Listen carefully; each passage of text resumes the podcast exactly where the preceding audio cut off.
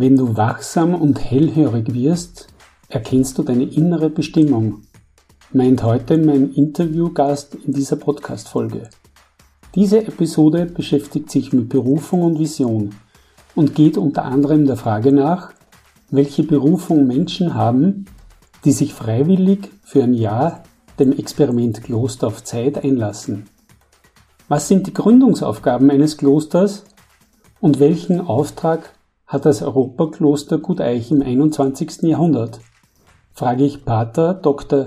Johannes Pausch, der nicht nur Psychotherapeut, sondern auch begeisterter Kräuterheilkundler mit großer Leidenschaft ist. Was Mann bewegt. Ein Podcast der katholischen Männerbewegung zu Themen, die Männer ansprechen.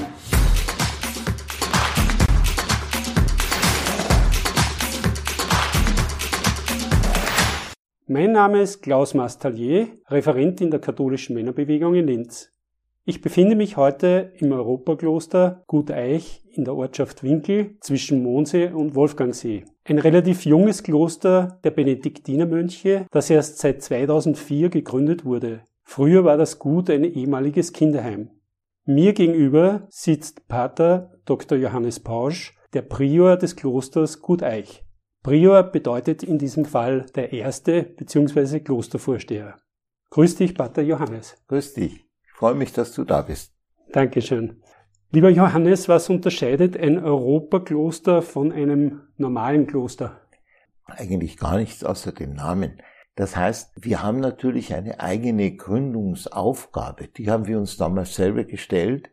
Wir haben uns überlegt, was hat ein Kloster in ausgehenden 20., beginnenden 21. Jahrhunderts für eine Aufgabe. Und uns ist sehr schnell klar geworden, dass wir eine Aufgabe haben, das Miteinander der Menschen zu fördern. Und Europa ist für uns auch das Symbol dafür, dass es ohne das Miteinander der Menschen unter den Völkern, Nationen der Welt nicht geht. Damals haben die meisten über uns gelacht, haben gesagt, Europa, das ist ja schon lang gegessen, da braucht man nicht ein eigenes Kloster zu gründen. Mittlerweile wissen wir ganz genau, wie wichtig das ist, dass wir diese, dieses Anliegen Europas, dieses gemeinsamen Europas dringendst fördern müssen. Denn manchmal kommt es mir so vor, als ob dieses Europa mehr gefährdet ist, als dass es stabil ist. Von allen Seiten gibt es Angriffe. Im Inneren wird es so massiv in Frage gestellt, dass ich der festen Überzeugung bin, wir müssen für dieses Zusammenleben der Menschen etwas tun. Und wir sind Benediktiner. Benediktiner haben immer etwas für das Zusammenleben der Menschen getan. Das war meine nächste Frage, die Schwerpunkte. Wie verwirklicht ihr sozusagen in eurem Klosteralltag und gibt es da spezielle Friedensarbeit? Ja, das war die erste Frage oder die kommt immer wieder. Wann ist der erste Friedenskongress in Guteich? Und dann habe ich gesagt, der wird nie stattfinden weil wir setzen unsere Arbeit ganz anders an. Wir beginnen mit der guten Nachbarschaft. Wie überall, wo Menschen zusammenleben, ist es notwendig, die gute Nachbarschaft unter den Menschen zu fördern. Das beginnt hier, in Guteich. Geht darüber hinaus in die Gemeinden in der Umgebung und wann immer wir aufgefordert werden, werden wir auch Aktivitäten setzen nach draußen, sei es jetzt, dass wir äh, Impulse geben durch Referate oder dass wir Veröffentlichungen machen für zu diesem Thema. Das ist also ein, äh, ein wichtiges Anliegen. Aber wir haben von Anfang an gewusst, dieses winzig kleine Kloster, das wir sind, kann jetzt nicht ein Mordskrawall machen. Also das ist nicht unser Thema. Aber das Zusammenleben der Menschen, das sich überall abspielt und das man überall fördern muss, das ist unser Anliegen. Kannst du uns vielleicht kurz die zentralen Punkte benediktinischer Spiritualität vorstellen, die für dich als Prior eine wichtige Bedeutung haben? Ja, also wenn ich es ganz kurz definieren wollte, dann würde ich sagen, benediktinische Spiritualität ist Beziehung auf allen Ebenen. Die Beziehung zu mir selber, die Beziehung zum Du, also zu anderen, zum Wir, zu einer Gemeinschaft, die Beziehung zur Schöpfung, die, Be äh, die Beziehung zur Natur und natürlich auch die Beziehung zu Gott. Und wenn möglichst viele dieser Beziehungsebenen lebendig gelebt werden und zusammenkommen, dann kann man sagen, das ist eine spirituelle äh, Haltung oder eine spirituelle Ebene. Ein allein ist ja positiv, ist ja gut. Aber wenn verschiedene Ebenen zusammenkommen, dann gelingt das oder dann ist es das, was meiner Meinung nach Spiritualität bedeutet. Und welche Werte waren für euch bei der Gründung wichtig? Habt, oder hat sich auch das im Laufe der, der Jahre durch die Zusammenarbeit irgendwie verändert, diese Werte? Natürlich, die Anforderungen sind ja unterschiedlich. Jetzt in Zeiten der Pandemie gibt es ganz andere Anforderungen als am Anfang. Aber im Prinzip bleiben sie eigentlich gleich. Das erste ist die, die Wertschätzung des Menschen, des Einzelnen, die Wertschätzung des Menschen und seiner Beziehungen und die Vermittlung, dass es ohne diese Wertschätzung des Lebens und damit auch die Wertschätzung Gottes, das gehört für mich ganz eng zusammen, dass es ohne diese Wertschätzung eigentlich nicht gibt. Man kann immer sehr leicht sagen, alle Menschen sind in ihrer Würde gleich. Aber das muss sich im Alltag, im einzelnen Lebenskontext immer wieder neu verwirklichen. Das ist ein Teil. Ja. Dazu kommt in Guteich natürlich ein Schwerpunkt, wo wir, den wir sehr intensiv gepflegt haben und ausgebaut haben, das ist so das Thema des Evangeliums, äh, heilt die Kranken und verkündet das Evangelium. Das beides gehört eng zusammen. Und gerade jetzt in der Pandemiezeit ist das eine bleibende und große Herausforderung. In dieser Podcast-Folge geht es um Berufung und Vision. Was ist eigentlich eine Berufung? Wie können sich Menschen, die keine konkreten Erfahrungen mit diesem Wort verbinden können, sich das vorstellen? Das ist eine schwierige Frage.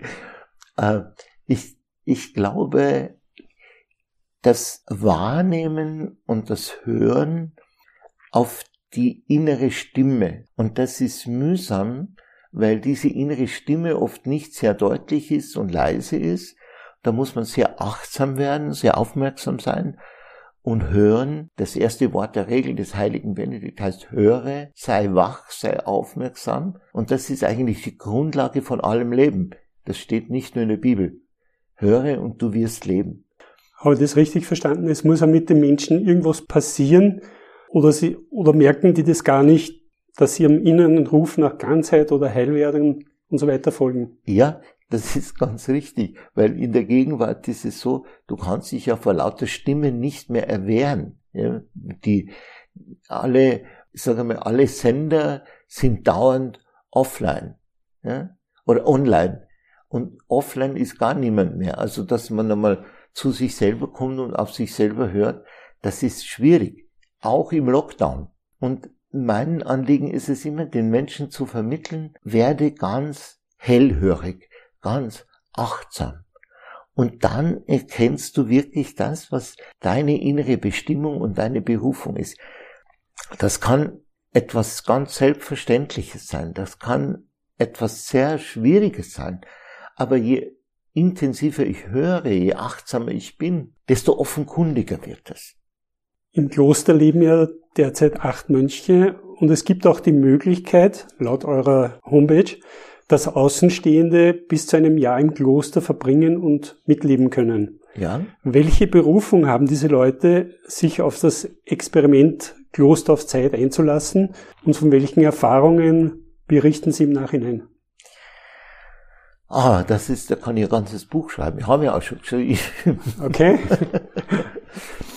also, das sind ja unterschiedlichste Motivationen, die da Menschen hierher bringen. Manchmal sind es einfach massive gesundheitliche Störungen, ein Burnout oder nach einer schweren Erkrankung zu, zur Erholung oder zum Wieder sich finden. Dann ist es oft eine Zeit, die, wo Menschen sagen, ich kann nicht mehr so weitermachen wie bis jetzt. Ja, ich muss etwas in meinem Leben verändern, aber ich weiß nicht, wohin soll ich gehen? Wie soll ich das machen? Äh, und dann gibt es einfach Menschen, die sagen, hm, das gefällt mir, das möchte ich einmal tun. Und das tun erstaunlicherweise nicht nur, ich sage mal, fromme, äh, kirchensozialisierte Leute, sondern das sind Menschen aus der Wirtschaft, aus Unternehmen, äh, Arbeiter und Arbeiterinnen, es kommen ja Frauen, die sagen, ich, ich habe das Gefühl, ich möchte etwas tiefer hören, tiefer schauen oder ich möchte etwas sanieren, ich möchte wieder etwas auf die Reihe kriegen. Ganz unterschiedliche Menschen. Du hast ja jetzt gerade eine Überleitung gesagt, zum Kloster gehört ja auch das Haus Hildegard Zentrum, wo Menschen mit physiologischen Erkrankungen und psychischen Erkrankungen behandelt werden. Und du bist ja ausgebildeter Psychotherapeut, ja. aber auch Kräuterexperte und Naturheilkundler. Woher ja. hast du dieses Wissen in der Kräuterkunde, woher hast du dir dieses Wissen in der Kräuterkunde angeeignet? Und ist das ein wichtiger Bestandteil benediktinischer Spiritualität?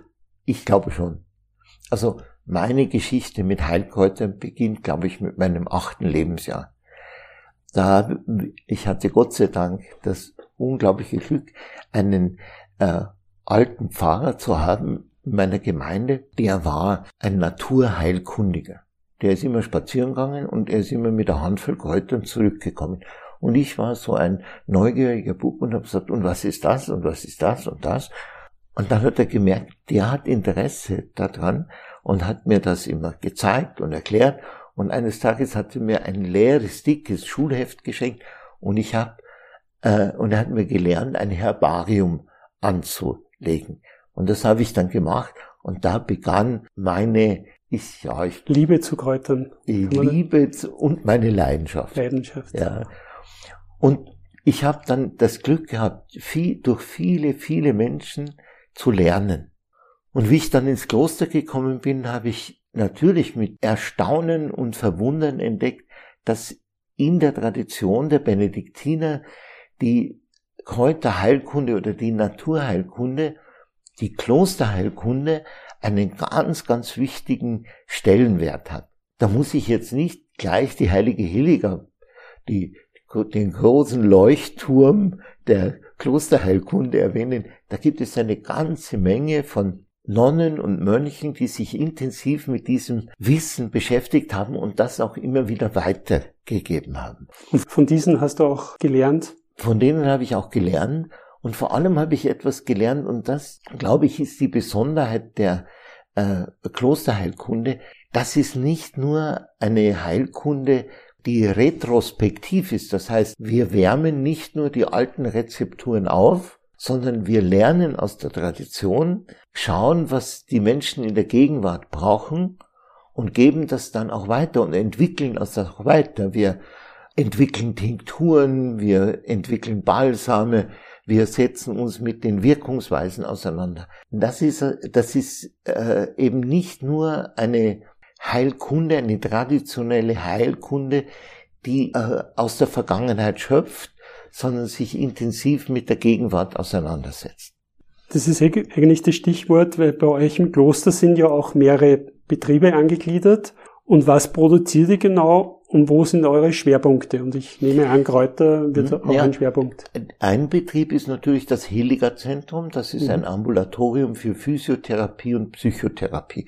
Dort wird klassische Psychotherapie, klassische Physiotherapie betrieben. Und wir hatten auch eine Kombinationstherapie. Wir haben diese Therapie psychosomatische Kombinationstherapie genannt. Und diese Form hat manuelle Therapie und Psychotherapie miteinander verbunden. Das ist also, ich sage mal, das ist so ähm, die absolut spezialisierte Form von äh, Behandlungen, die wir anbieten. Und spielen da die Kräuter auch eine Rolle, also in Kombination? Auch, aber nicht so, mhm. ja, weil die Kräuter haben ja innerhalb der Medizin noch nicht den Stellenwert, den sie eigentlich haben müssen. Und die werden dann natürlich auch in Frage gestellt und die sagen dann, ja, du mit deinem Bärlauch und mit deinen Gänseblümchen, du kannst bleiben, wo du willst, aber in Wirklichkeit ist das eigentlich, wir brauchen schon was Handfestes. Mhm. Also. Und zu den Betrieben, also das Hildegard-Zentrum hast du erwähnt, und welche, was produziert ihr noch? Ja, dann gibt es die sogenannte Kellerei. da haben wir eigentlich begonnen mit der ganz traditionellen Herstellung von Kräuterlikören. Wir haben zehn verschiedene Kräuterliköre kreiert. Die machen wir immer noch. Wir wünschen uns zwar manchmal, dass die noch bekannter werden, aber das, das sind, das war Lebensgrundlage am Anfang. Und aus der Praxis dieser Herstellung haben wir natürlich ein großes Know-how im Umgang mit Kräutern bekommen. Wir haben unsere Gärten ausgebaut, aber nicht nur in unseren Gärten sammeln wir unsere Kräuter, sondern auch in den Wäldern, auf den Almen. Die Wildkräuter sind nach meiner Meinung nach nicht immer die besseren, aber oft die kräftigeren. Und dort stellen wir jetzt also, ich glaube, über 80 oder 90 verschiedene Produkte her. Spannend, sehr spannend. Du warst ja unter anderem auch einmal Gesicht einer großen österreichischen Lebensmittelkette. Hat dir dieser Werbespot mehr Bekanntheit fürs Kloster gebracht? Oder habt ihr auch vielleicht Vorwürfe der Kommerzialisierung bekommen? Beides. Wir sind bekannt geworden und dann ist natürlich gesagt worden, der hat überhaupt keine Scham, ja, der legt sich damit zu einem Konzern ins Bett und das ist ja ganz was Schreckliches, ja. Ähm, ich habe am Anfang auch Bedenken gehabt, aber wir haben angefangen zu, zusammenzuarbeiten. Und ich muss sagen, ich habe nie mehr oder ich bekomme nie mehr so großen Respekt, so große Wertschätzung und so viele Impulse für neue kreative Ansätze wie aus dieser Zusammenarbeit. Das ist das eine. Und das Zweite, äh, dieses Unternehmen bemüht sich, hochqualitative Produkte zu einem erschwinglichen Preis zu machen. Wir könnten das eigentlich nicht, aber dadurch, dass wir es für so große Mengen herstellen, können wir auch mit dem Preis einigermaßen vernünftig nach unten gehen. Außerdem sind viele Produkte, die dort hergestellt werden, in Manufakturen hergestellt, nicht nur bei uns, wo Menschen mit Beeinträchtigungen arbeiten. Darauf haben wir immer Wert gelegt. Also das war, ist eine sehr, sehr gute Partnerschaft. Eine wirklich gute Partnerschaft. Sehr spannende Antworten. Zum Schluss möchte ich dir noch zwei Fragen stellen. Welche Vision hast du persönlich, wie sich eure Klostergemeinschaft in den nächsten 20 Jahren entwickelt?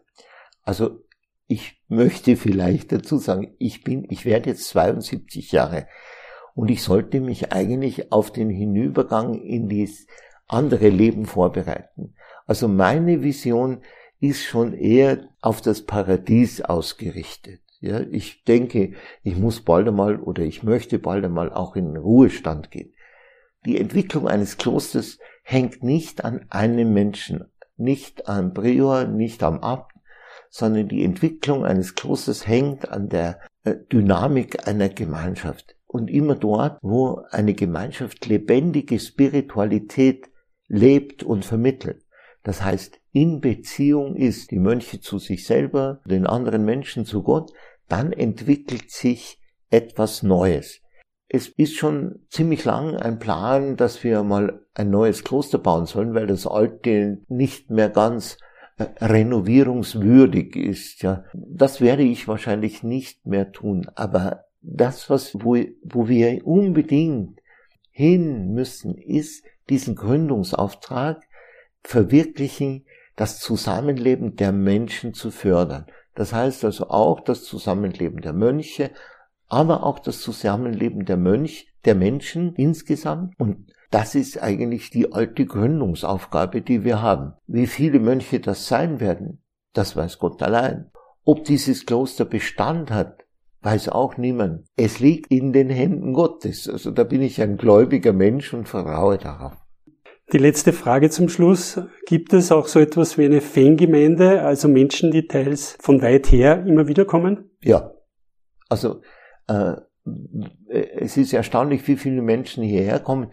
Wir haben Gott sei Dank das Glück, dass wir im inneren Kreuzgang einen Gottesdienstraum haben, der, den wir auch in Corona-Zeiten benutzen können. Der, da haben wir viel Platz und es ist erstaunlich, wie viele Menschen das in Anspruch nehmen können und dürfen, weil sie genügend Abstand halten. Jeden Sonntag ist also eine erstaunliche Zahl von Menschen da aus der näheren und ferneren Umgebung. Danke dir, lieber Johannes, für die Einblicke in euer Klosterleben und deine interessanten Schilderungen. Dankeschön. Ich danke für die guten Fragen. Liebe Hörer und Hörerinnen, das war wieder eine Episode unseres KMB-Podcasts Was man bewegt. Dieses Mal mit Klostervorsteher Pater Dr. Johannes Pausch aus dem Europakloster Guteich. Herzlichen Dank fürs Zuhören. Bis zur nächsten Folge. Euer Klaus Mastallier.